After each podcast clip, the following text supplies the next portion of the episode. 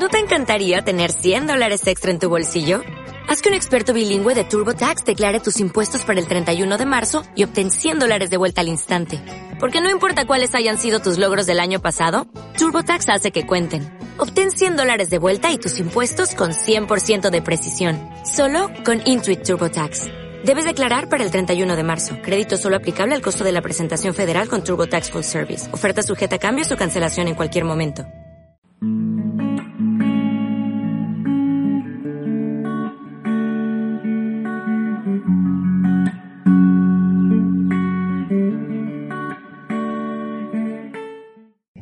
Bueno, hermano, esta prédica, como bien lo dice al comienzo, esta prédica es dirigida para todos nosotros, pero específicamente también lo que estamos reunidos en este lugar, creyentes y no creyentes también.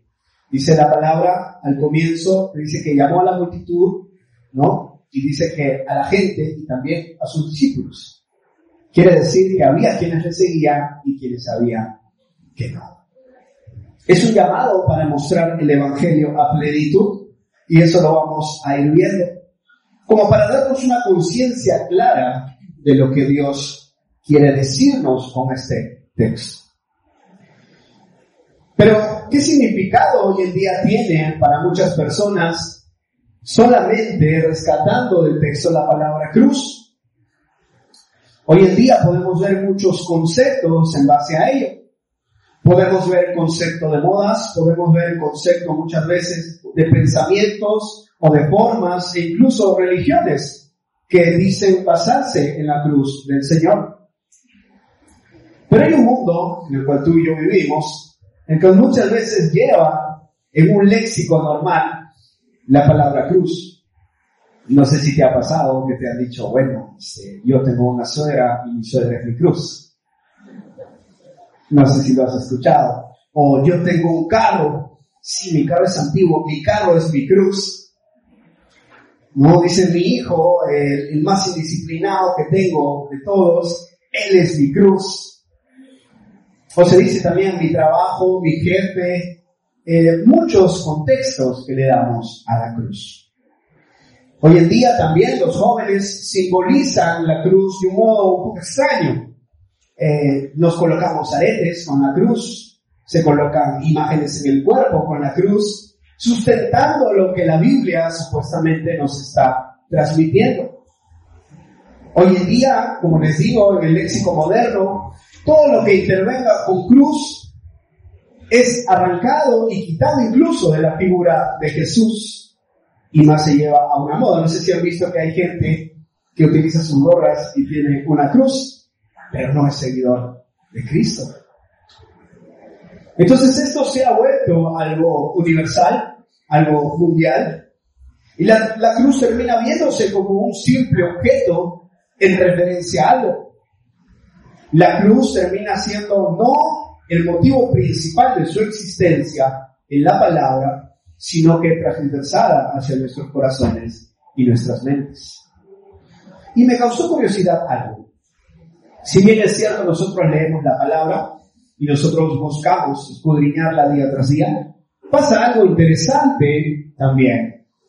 Yo tengo una persona que conozco, gracias a Dios, que es un judío, judío mesiánico, él aceptó a Cristo, pero él se crió en un hogar judío, él se crió en un estudio judío, él todo su colegio lo pasó en el colegio judío.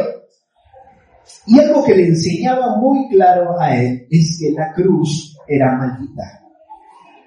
Algo que le enseñaban claro a él es que el contexto de cruz para los judíos es que significaba la peor maldición que podría caer sobre un hombre. No solamente eso, sino que refería directamente a Jesús como el principal falso profeta que fue colgado en vida. Su blasfemia más grande de Jesús para ellos era llamarse Mesías. La cruz significaba muerte, y no solo la muerte, sino también la persecución del pueblo judío en manos de los romanos.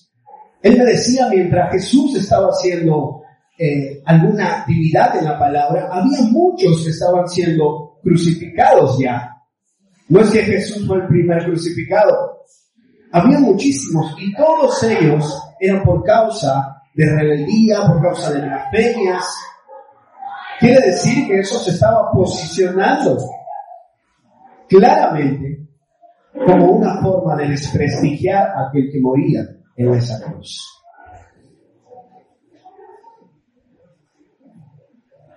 Todo un contexto muy diferente para lo que nosotros significa la cruz del Señor. El creyente, como también lo hemos escuchado en la prédica, el traspaso del pecado a Jesús, lugar donde murió siendo maldito, cargando todos, absolutamente todos, nuestros pecados. hay un significado importante de la cruz en relación a Dios de manera directa para con nosotros. Dice al comienzo de, de luego de que Jesús les dice a ellos, vengan gente, vengan discípulos, dice, si alguno de ustedes quiere ser mi seguidor.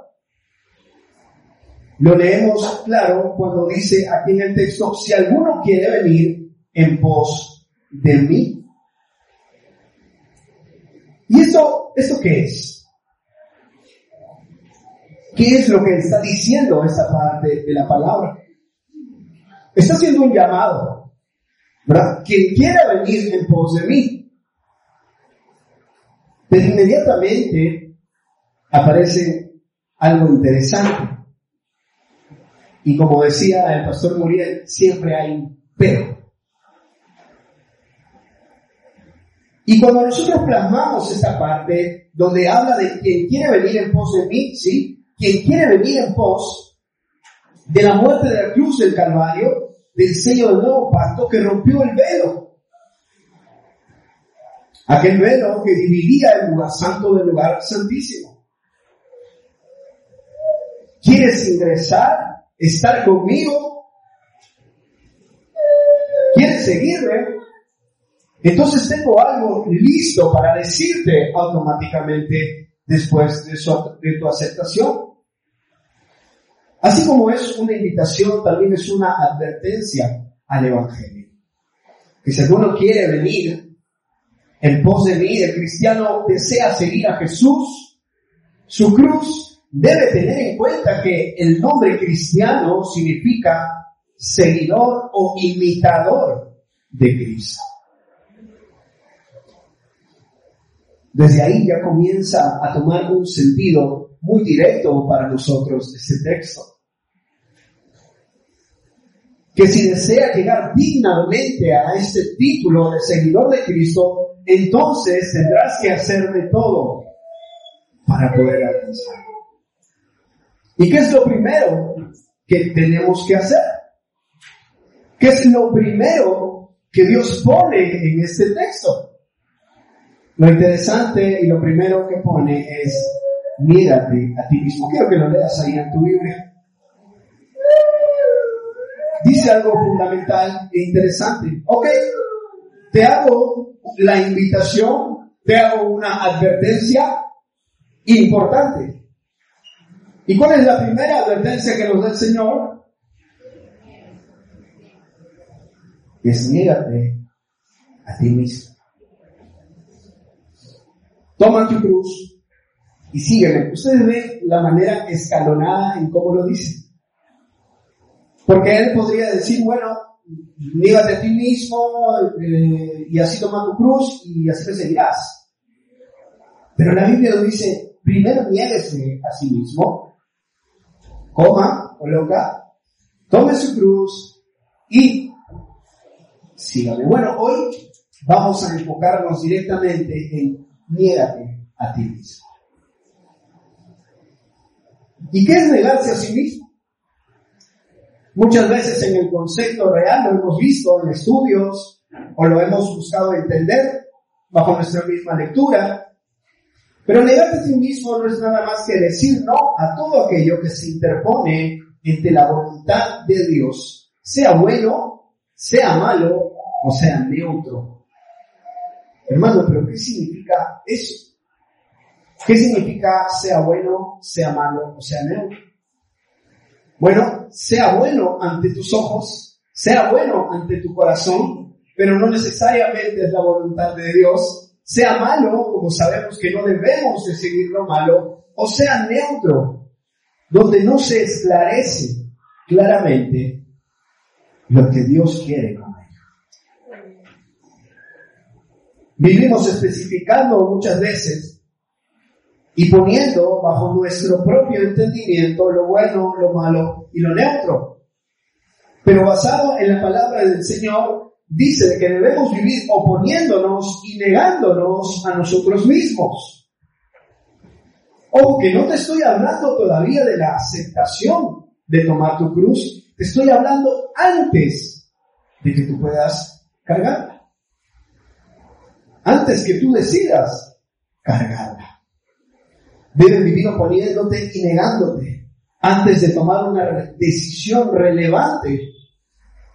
Es importante que sepas que si tú vas a aceptar aquello en tu corazón, te niegas a ti mismo y vas a poder tomar su cruz. Pero ¿cómo pues tomaremos su cruz si todavía no hacemos lo primero? Si lo primero no queremos hacerlo. Si negarnos a nosotros mismos es más un fastidio que una alegría y un deleite. ¿Cómo pues podríamos gozarnos de cargar la cruz de Dios si cuando muero a mí mismo me siento indefenso y mi orgullo es el primero que sale? ¿Cómo después que podemos nosotros cargar su cruz mientras nosotros nos sublevamos ante el pacto de nuestro Dios?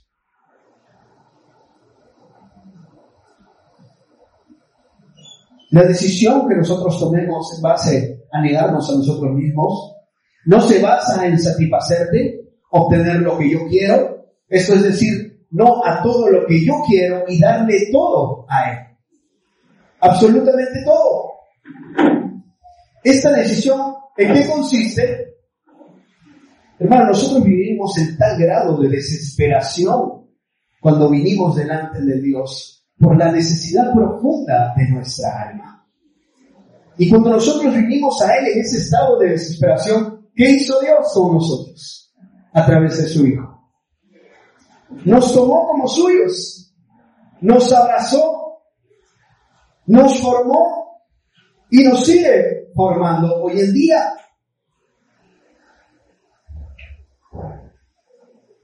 Pero hay una decisión de negarnos a nosotros mismos en la cual quizás no estamos cumpliendo delante de Él. En ese momento, cuando tú viniste a Cristo, no tenías salida, no tenías una opción. La única esperanza de tu vida era Él. Pero hoy en día, cuando tú lo tienes contigo, ya no ves con esa esperanza como que yo, como que tú lo veías. ¿No ves como que está ahí conmigo? Sí, yo sé que está conmigo. Pero no lo ves con ese grado de importancia en el cual tu corazón desesperado vino a sus pies. No lo ves con el grado de importancia en la cual tu situación que estabas viviendo necesitaba del Salvador. Y es interesante porque cuando dice que nosotros no debemos de tomar absolutamente ninguna decisión por nuestra cuenta, te hago una pregunta, ¿tienes planes para tu vida? ¿Lo tienes joven, adolescente, adulto, joven, adulto? ¿Tienes planes para tu vida? Bueno, negarte a ti mismo no tiene nada que ver no tiene absolutamente nada que ver con que tú dejes prevalecer tus ideales, tus anhelos y tus sueños delante de Dios. Duro lo que suena a ellos, ¿sí? Es la realidad. Porque cuando tú le dices a Él, Señor, yo me niego a mí mismo, es que yo me niego a lo que yo quería, yo me niego a lo que yo pensaba, yo me niego al formato de vida que yo llevaba, pues llevar el tuyo.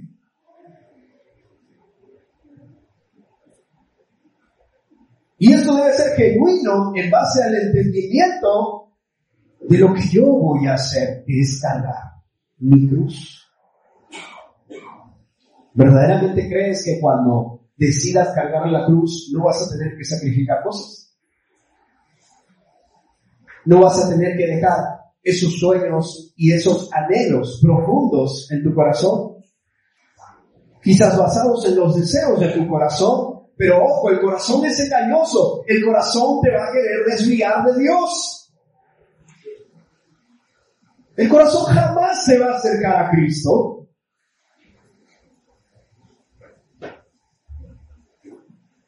Y lo que muchas veces sientes en tu corazón es lo que tu mente ya empezó a planear. Y lo abrazas. Lo abrazas aún más que el sacrificio de Dios en la cruz del Calvario.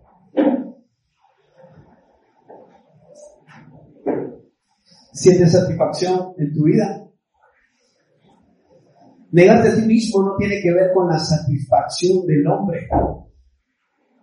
Y eso es algo interesantísimo para nosotros. No tiene que ver con la satisfacción del hombre, sino sobre el sacrificio del hombre hacia Dios. Podemos vivir pensando que el, Evangelio fue hecho para satisfacer al hombre y no es así. La muerte aún en la cruz del Calvario no fue para satisfacernos a nosotros, sino satisfacer al Padre. Y nosotros somos resultados de aquella acción de gracia que tuvo Jesús a ahí por nosotros. El sacrificio de Jesús fue para poder entregarnos a nosotros un ejemplo de lo que verdaderamente quiere Dios de nosotros. Él quiere que tú mueras a ti mismo para que Él pueda vivir. Él quiere que tú dejes de cargar tus cargas para que Él coloque tu cruz, su cruz. Él quiere que dejes de cargar todo aquello que has pensado hasta el sol de hoy para que Él coloque todo lo que Él quiere para ti.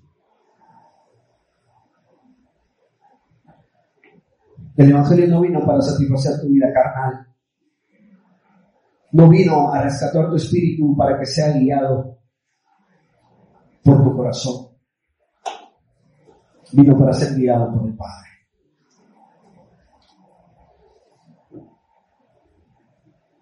Y algo que golpea muchas veces esta palabra de negarse nosotros mismos es el condicionamiento que siempre ponemos.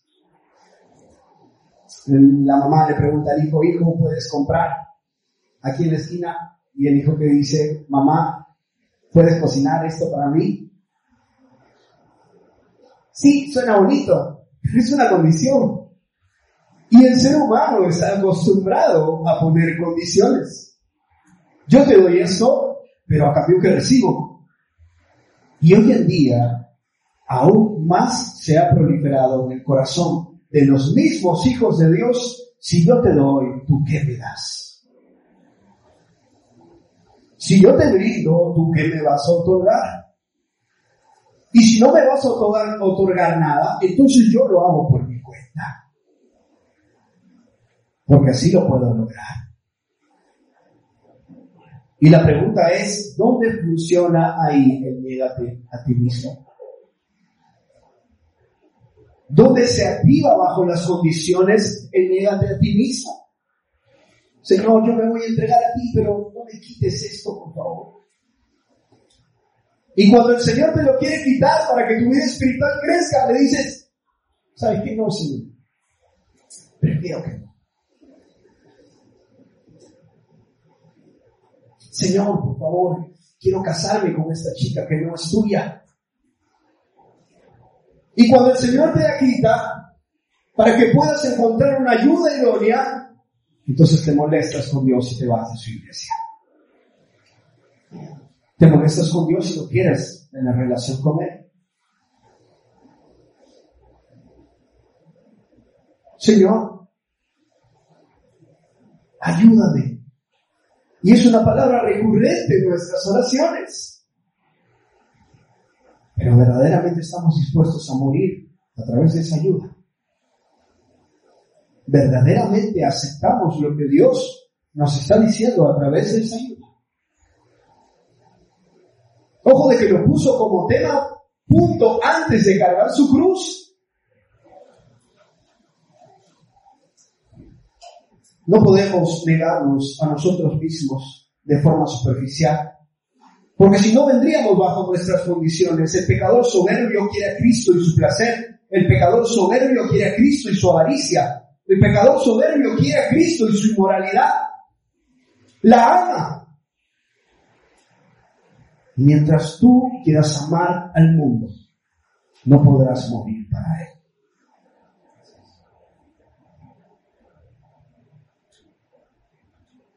Pero el pecador quebrantado vendrá a Cristo entregando absolutamente todo. Señor, ¿sabes qué? No tengo nada. Así como una, primera vez de repente, hermano, que tomaste las reglas de Cristo, Señor, no tengo nada. Si pensé tener algo, toma, aún eso te lo doy. Amigo que nos visitas, de repente tú sientes que no tienes nada en tu vida. Pero es Dios quien te ha traído a este lugar para que tú escuches y sepas que Él quiere ser tu Salvador. Que sí, hay cosas que sacrificar. Pero créeme que a su lado, todo sacrificio, absolutamente todo lo vale. Negarte a ti mismo es matarte. Y, y, es algo interesante porque cuando dice matarte es literal. Matar todo lo que tú eres para que Él pueda reinar en ti. Es una decisión fija, sin punto de inflexión. Dice la palabra, quien pone en su mano en el arado y mira hacia atrás, ¿qué dice? No hijo de mí. Si tú decidiste poner tus manos en el arado en Cristo, si tú decidiste estar con Él y formar parte de su pueblo de Dios, entonces no solamente asumas los beneficios, sino también la responsabilidad de ser su hijo. Difícil tarea para nosotros.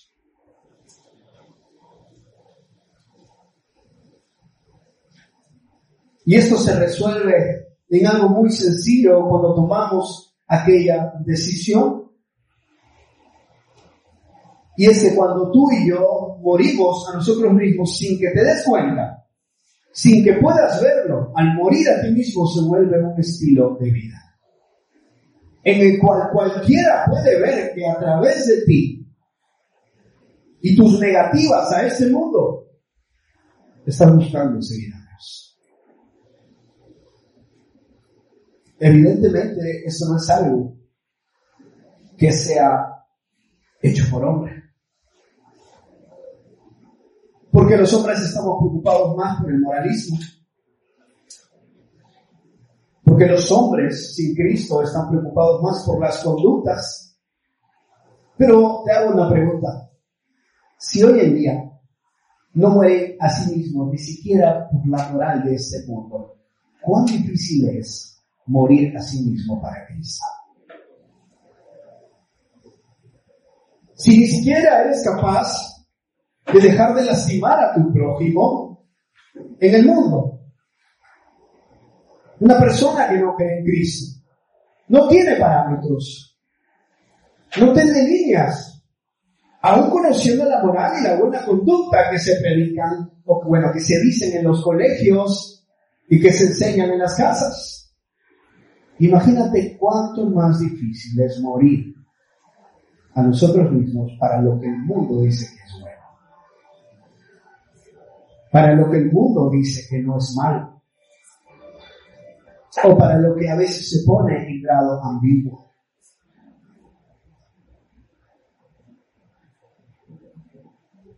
Y hay algo que nosotros debemos hacer primero. Si tú te vas a negar a ti mismo, entonces te vas a negar en la relación directa con Dios. Es con lo primero que te vas a topar. Con la relación directa con Dios. Renuncio a mi voluntad para alinearme a su voluntad y guía. Él se llevó mis pecados en la cruz, todos mis pecados, por eso me dispongo a seguirlo. ¿Qué dice Gálatas 2.20? Quiero que veamos, por favor.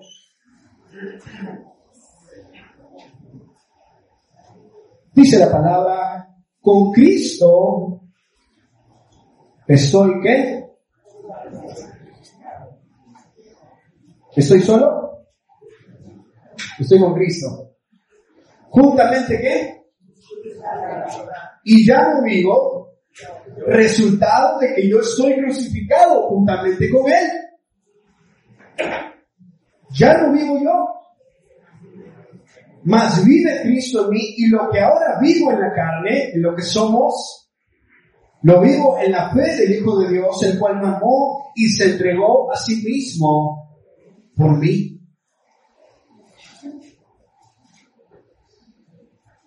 Dejas tu insuficiencia, dejas tu orgullo, dejas tu apego a renunciar al pacto de Dios. Cuando tú y yo no nos queremos negar a nosotros mismos, hermano, estamos negando el pacto de Dios. Negándonos.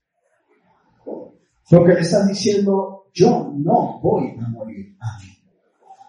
Y si tú no vas a morir a ti, entonces es difícil que puedas seguir sus pisadas. Es más, hay gente que piensa que toma a Cristo. Como decía el pastor Muriel, hay gente que piensa que sigue a Cristo, pero verdaderamente no lo hace. Porque los que son suyos, suyos son y mueren a sí mismos. Puede sonar fuerte esta palabra, Pero ¿cómo Dios puede justificar a alguien que no está crucificado juntamente con Él? ¿Cómo Dios puede decir una advertencia y cuando pasa algo no cumplirla? Es imposible. Todo lo que sale de la boca de Dios es verdad. Todo lo que sale de la boca de Dios es para cumplirse. Todo lo que nos dio Dios en esta palabra tiene validez absoluta para entender que no va a cambiar de un poco. Como decía la canción, tú no cambiarás, no cambiarás. Él es el mismo ayer, hoy y siempre. Así nuestra mente y nuestro corazón le cueste. Es el mismo ayer, hoy y siempre. Él no deja, no deja de ser Dios. Cuando tú y yo nos negamos a seguir las vías espirituales también de Dios, estamos diciendo no. ¿Cómo puede pues un hijo tener relación con un padre si no se comunica con él? Si su comunicación es escasa. Si su comunicación solamente es cuando vas a ingerir alimentos.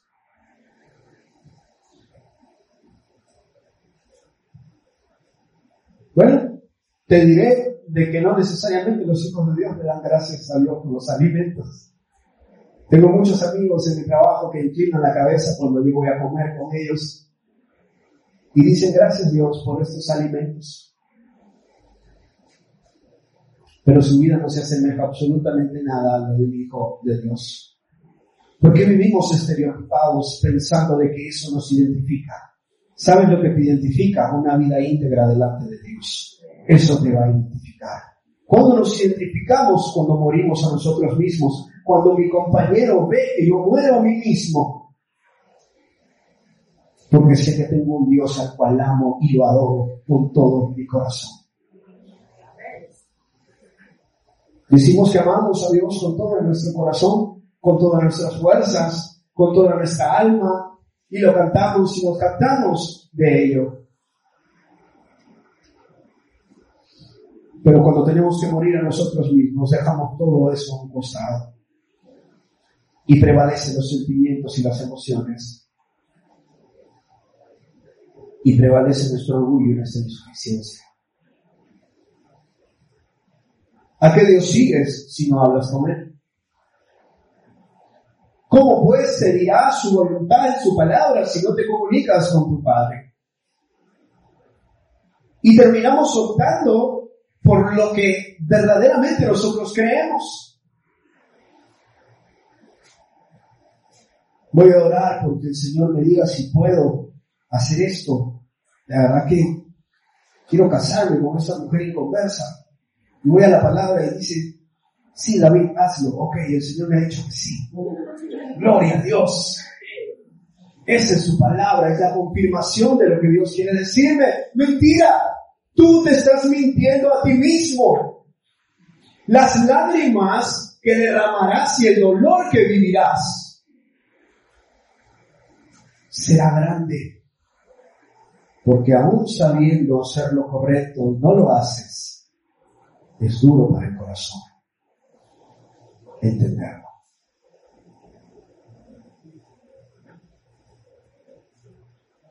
Nos basamos en misticismo, nos basamos a lo que verdaderamente se apega a mi verdad. Una buena relación, y, una vez escuché esto muy claramente y lo entendí, una buena relación vertical hará que haya una buena relación horizontal. Cuando tú estás guiándote de la voluntad de Dios, hermano, como decía el pastor Muriel, eso se ve. Eso nadie te lo tiene que contar. Eso se ve. Y cuando tú empiezas a ver, empiezas a darte cuenta de que esta, palabra es cierta. Si bien es cierto, no es bíblica, pero enfoca directamente que si yo tengo una buena relación con mi Padre, que si mi relación es directa con Dios, entonces voy a poder darme cuenta de mi relación horizontal con mis hermanos, con mi servicio, con mi adoración a Dios, con absolutamente todo, aún con mis finanzas, cómo son guiadas delante de Él. Cuando Dios decía, a ti mismo, no solamente tocaba un aspecto de nuestra vida, tocaban absolutamente todos. ¿Y qué hay de esa hermosa frase que dice, átalas a tu cuello y llévalas en tu corazón? ¿De qué estoy hablando? De su palabra. Átalas a tu cuello. El consejo de mi palabra, la guía de mi palabra y la voluntad de la cual yo te muestro. Pero profundizas en tu palabra, en su palabra. Apuntas lo que Dios te habla en su palabra.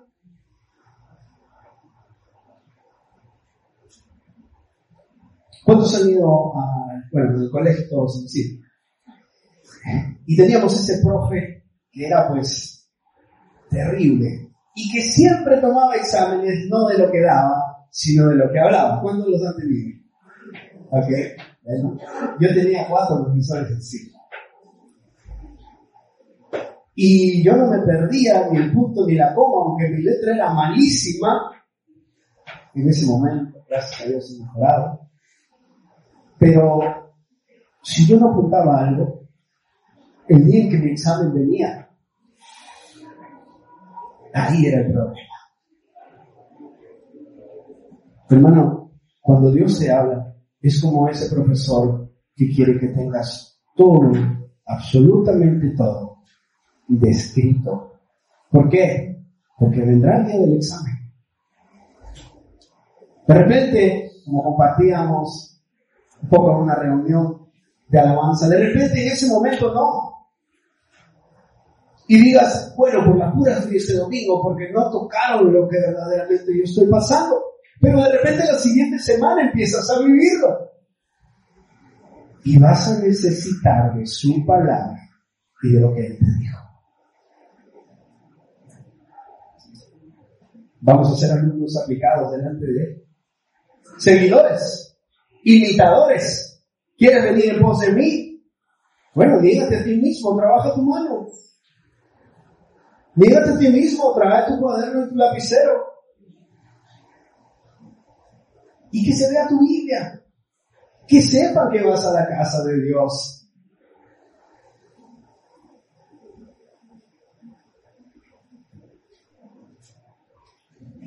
De repente en mis conversaciones, después del culto, me muero por hablar de la palabra.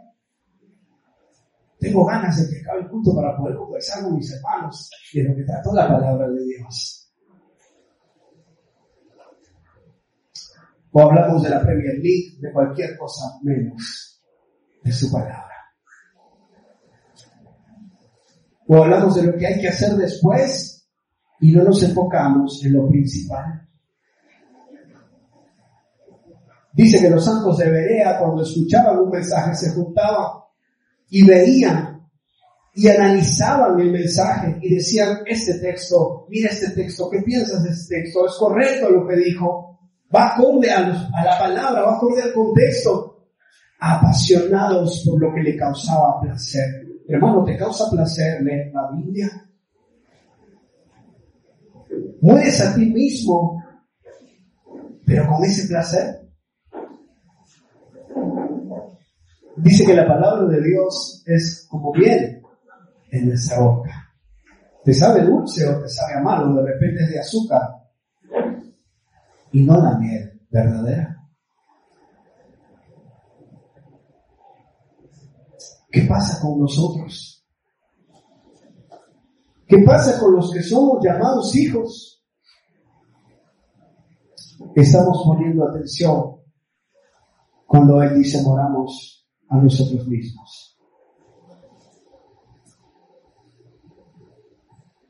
Es más, él dice ahí al comienzo, ¿hay alguno que quiera ser mi seguidor?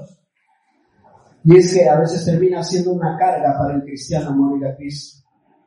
El morir para habitar en nuestro motivo y deleite de gozo termina siendo para muchos o para algunos una pérdida de tiempo.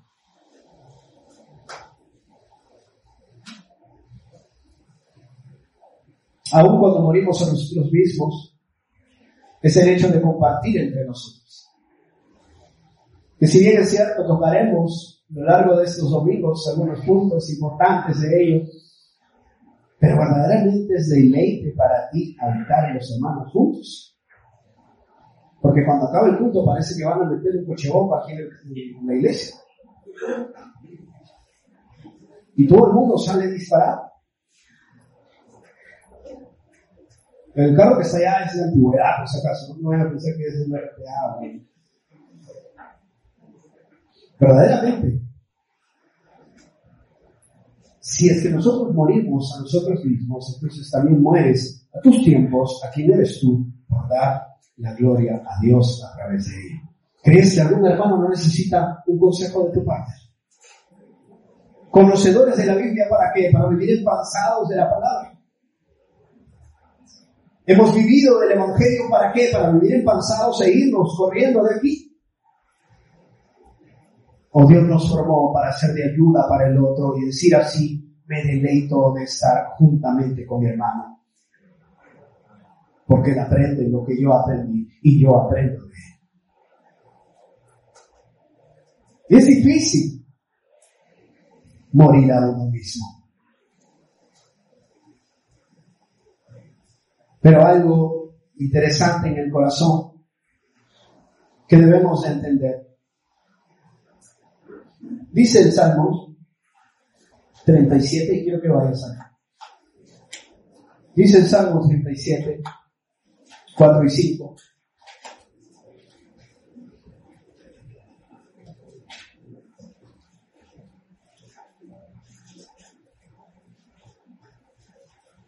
No solamente te habla del deleite, la relación a veces amarga que parece que tenemos entre hermanos, sino también nos habla del deleite en el Señor en las cosas que tu corazón desea. Y mira lo que dice, dice, deleítate en el Señor. Quiero que entendamos ahí, dice, deleítate en quién? Ok, primero va ese texto, ¿verdad? Y segundo va y dice, y Él te concederá los deseos de tu corazón. Pero hoy en día, las generaciones viven al revés. ¿Cómo viven? Bueno, deleítate en los deseos de tu corazón y Él pues concederá que puedas seguir al Señor. Es así el texto. Debemos deleitarnos en los deseos propios de nuestro corazón. Lo único que hace que nos deleitemos, lo único que ocasiona que tú y yo nos deleitemos en los deseos de nuestro corazón es egoísmo, hermanos. Eso ocasiona en el corazón del hombre. Si yo crezco, crezco solo. Voy a crecer con otro, yo solito soy. Solito nací, la salvación es personal, todavía dice. Nos basamos en un texto sacado completamente del contexto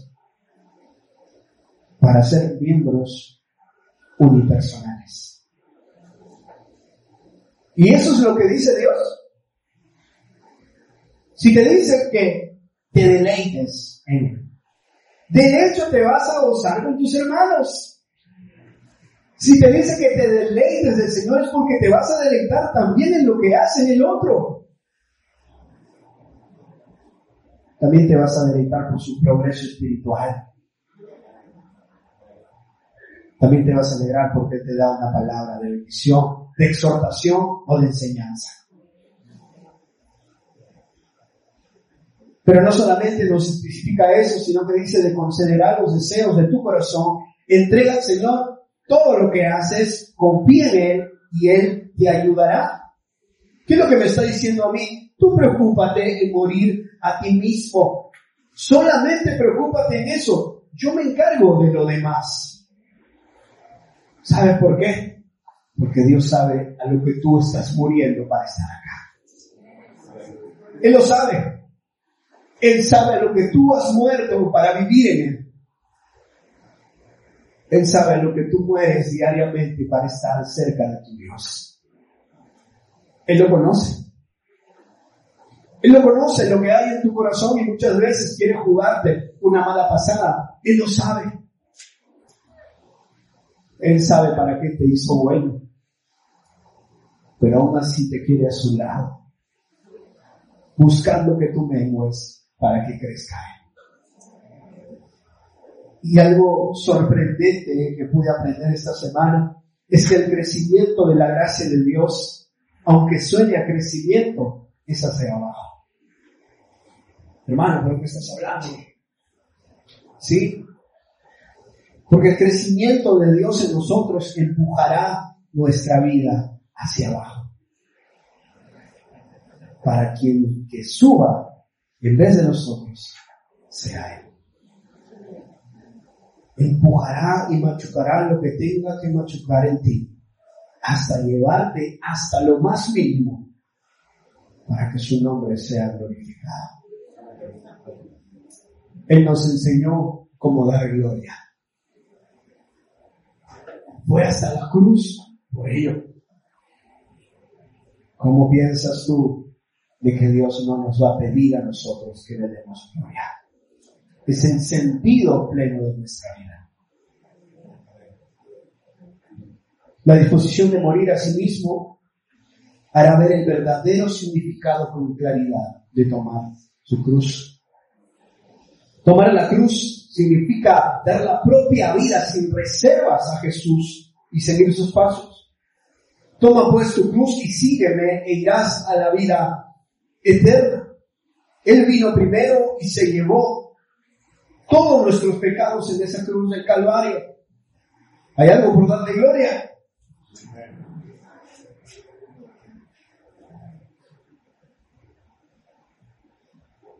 Hay una esperanza, hermano. Para ti, hermano, que, sigues al Señor y de repente te ha costado seguir negándote a Él. Como también para ti que Dios te hace la invitación en este día. Si Dios hizo una invitación, una advertencia específica, sabiendo lo difícil que es, es porque también, así como Él demanda, él hizo algo para nosotros. Y quiero que vayas a, tu palabra, a tu Biblia, en Romanos 8, 35, 39. No es algo lejano que no hayamos leído, pero quiero que entendamos la profundidad en respuesta al morir a nosotros mismos. Lo primero que te dice Dios es que tú serás hijo. Pero no solamente con ello. Le dice, ¿quién nos separará del amor de Cristo? ¿Quién? Si tú estás muriendo a ti por mí, tribulación o angustia o persecución o hambre o desnudez, peligro o espada, como está escrito, por causa de ti somos muertos todo el tiempo. Somos contados como ovejas de matadero. Antes, en todas estas cosas, somos más que vencedores por medio del que qué? Por lo cual estoy seguro que ni la muerte ni la vida, ni los ángeles, ni principados, ni potestades, ni lo presente, ni por venir, ni lo alto, ni lo profundo, ni ninguna otra cosa creada, nos podrá separar del amor de Dios en Cristo Jesús. Tienes una esperanza. Te cansaste de pelear. Te cansaste de luchar y de morir a ti mismo. Pídele a tu Dios. Pídele perdón. Acepta y asúmelo con responsabilidad por lo que Él encomendó a ti. Estás cansado de vivir sin un rumbo, sin una dirección, sin alguien que te diga verdaderamente su voluntad, porque es buena y saludable para tu alma. Ese es Dios. Si tú decides por Dios, si te enderezas tus veredas delante de Él, Él quiere mostrarte lo que Él tiene para ti en su camino correcto. Sus promesas y su gracia tienen preparado cosas para nosotros.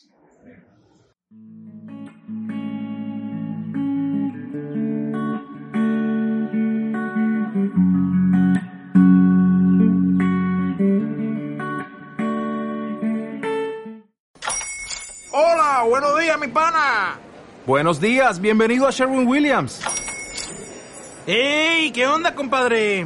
¿Qué onda? Ya tengo lista la pintura que ordenaste en el ProPlus app. Con más de 6.000 representantes en nuestras tiendas listos para atenderte en tu idioma y beneficios para contratistas que encontrarás en aliadopro.com. En Sherwin Williams somos el aliado del PRO.